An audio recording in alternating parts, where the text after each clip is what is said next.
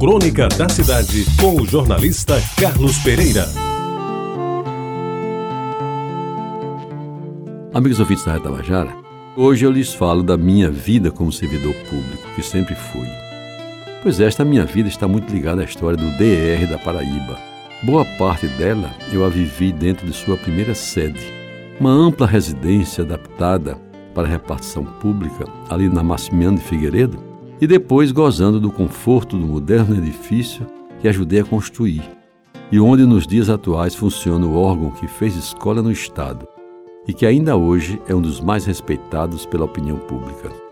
Daí porque, ao passar para o papel um pouco da história do departamento, não posso me esquivar de identificá-la com um relato de bons pedaços da minha própria vida. Amigos ouvintes, eu lembro muito bem daquela data, 16 de novembro de 1952. Na véspera, dia da proclamação da República, eu completara 14 anos. Ou seja, estava no limiar da adolescência. Naquele tempo, essa fase da vida começava mais tarde. E eu cursava a terceira série ginasial do Liceu Paraibano. Tantas e tão saudosas recordações. Pois bem, ao meio-dia do dia 16, subi pela primeira vez a escada de acesso ao velho prédio do DER na Massimento Figueiredo número 311.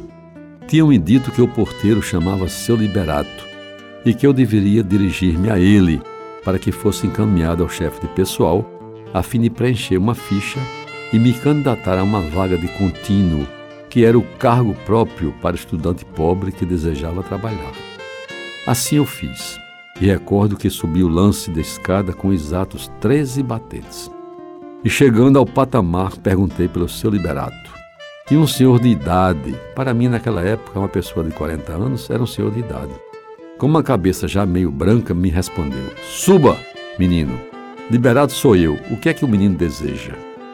Eu fiquei meio atônito porque já havia subido todos os degraus e meio chateado porque ele me chamou de menino. Eu que já estava usando calça comprida desde que entrei no liceu, aos 11 anos, e já me dava ao luxo de ler Zelim do Rego e Charles Dickens. Eu lhe disse então que procurava o chefe de pessoal e ele me levou pela casa adentro a uma sala em cuja porta uma placa em que a inscrição DP, pintada de preto, indicava a divisão de pessoal, que era chefiada por Wilson Barreto Diniz, a quem devo meu primeiro emprego. Então eu fiz a ficha, ela foi aprovada pelo diretor administrativo, à época o doutor Enaldo Ferreira Soares, e posteriormente pelo diretor-geral do DR, engenheiro Paulo Amaro Maia Cassundé, que o governador José Américo de Almeida tinha trazido de Pernambuco para organizar o DR da Paraíba, então com quatro anos de fundado.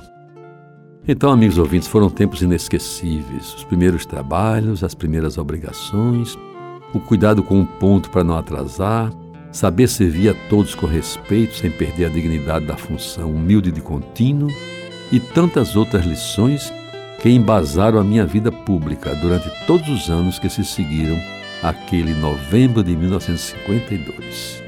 Em todos os postos que galguei, nos cargos que ocupei, a construção foi feita com trabalho e esforço, próprios de quem deseja vencer na vida.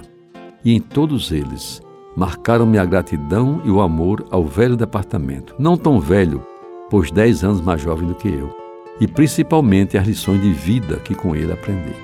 Por isso e por muito mais, fico feliz em falar novamente do velho DER de guerra, aprendizado de tanta gente boa e decente, que serviu e ainda serve com honestidade e competência a nossa Paraíba.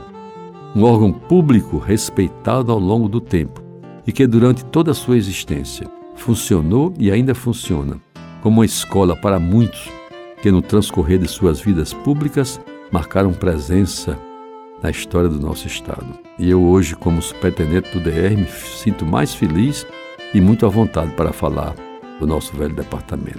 E para terminar, lembro mais uma vez a figura do velho porteiro liberado, cuja vida durante muito tempo se confundiu com a própria da vida do DR. Seu Liberato, suba, menino. Você ouviu Crônica da Cidade com o jornalista Carlos Pereira.